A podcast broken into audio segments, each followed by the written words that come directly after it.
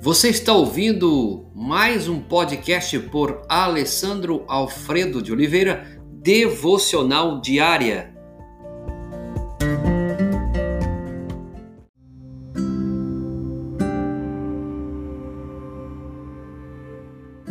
Tema de hoje: A Voz do Medo. Texto base, primeiro livro dos Reis, capítulo 19, verso 3.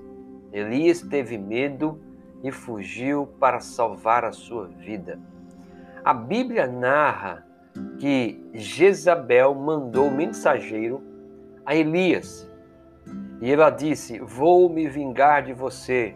Juro que amanhã, a esta hora, você estará tão morto quanto aqueles profetas.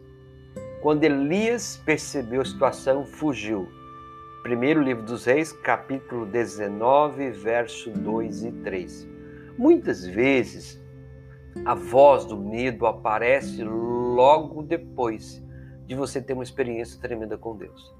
E hoje temos aí vivido tempo de medo. Elias havia acabado de clamar para que o fogo do céu caísse sobre sobre o Monte Carmelo com os profetas, lembra? Logo após esse episódio, Jezabel falou e ela não precisou usar soldados nem carros de guerra. Suas palavras intimidaram Elias, o deixaram deprimido e fizeram com que ele se escondesse. Cuidado!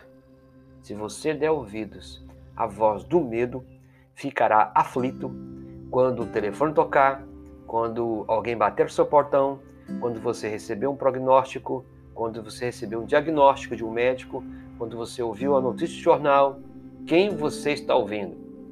Em vez de você acreditar em Deus que é soberano sobre a sua vida, quem sabe você está crendo num homem no medo.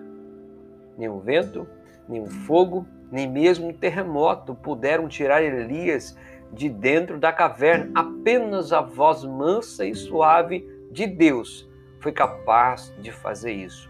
Primeiro livro dos Reis, 19, 11 a 13. Geralmente, nossos, nossos medos são resultados de duas coisas. Primeiro, imaginação e mau entendimento. O medo faz com que pensemos o pior ao invés de acreditarmos que Deus fará o que é melhor para nós como Paulo diz em 2 Coríntios capítulo 10, 5. O medo supõe castigo também. É, quando algo sai errado, começamos a imaginar: será que Deus está me punindo por algo que eu fiz? Não, na verdade, o medo e a fé estão conosco todos os dias. Aquele que você escolher irá governar a sua vida. Ou você viverá pela vida do medo, ou você viverá pela vida de fé. Então, da próxima vez que alguma situação fizer é, você sentir medo, faça o seguinte: ore, se coloque diante de Deus, peça a Deus sabedoria, proteção, pois Ele nos protege, Ele nos prometeu que essas duas coisas estariam conosco. Admita que está enfrentando um desafio, admita que você não pode mudar, você não é o único. Todos nós lutamos contra o medo. Firme-se na palavra de Deus, porque ele, ele prometeu: nunca o deixarei e nem abandonarei. Deus, muito obrigado pela tua palavra.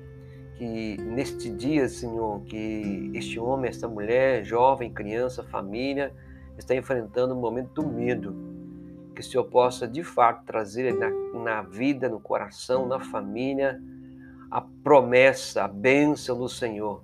Nunca o deixarei e nem o abandonarei. Que ele possa se firmar na palavra. É o que pedimos e rogamos em nome de Jesus. Amém.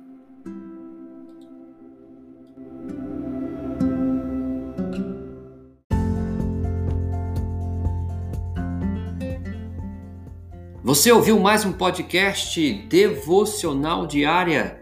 Se isso trouxe bênção para a sua vida, abençoe outras pessoas compartilhando esse podcast.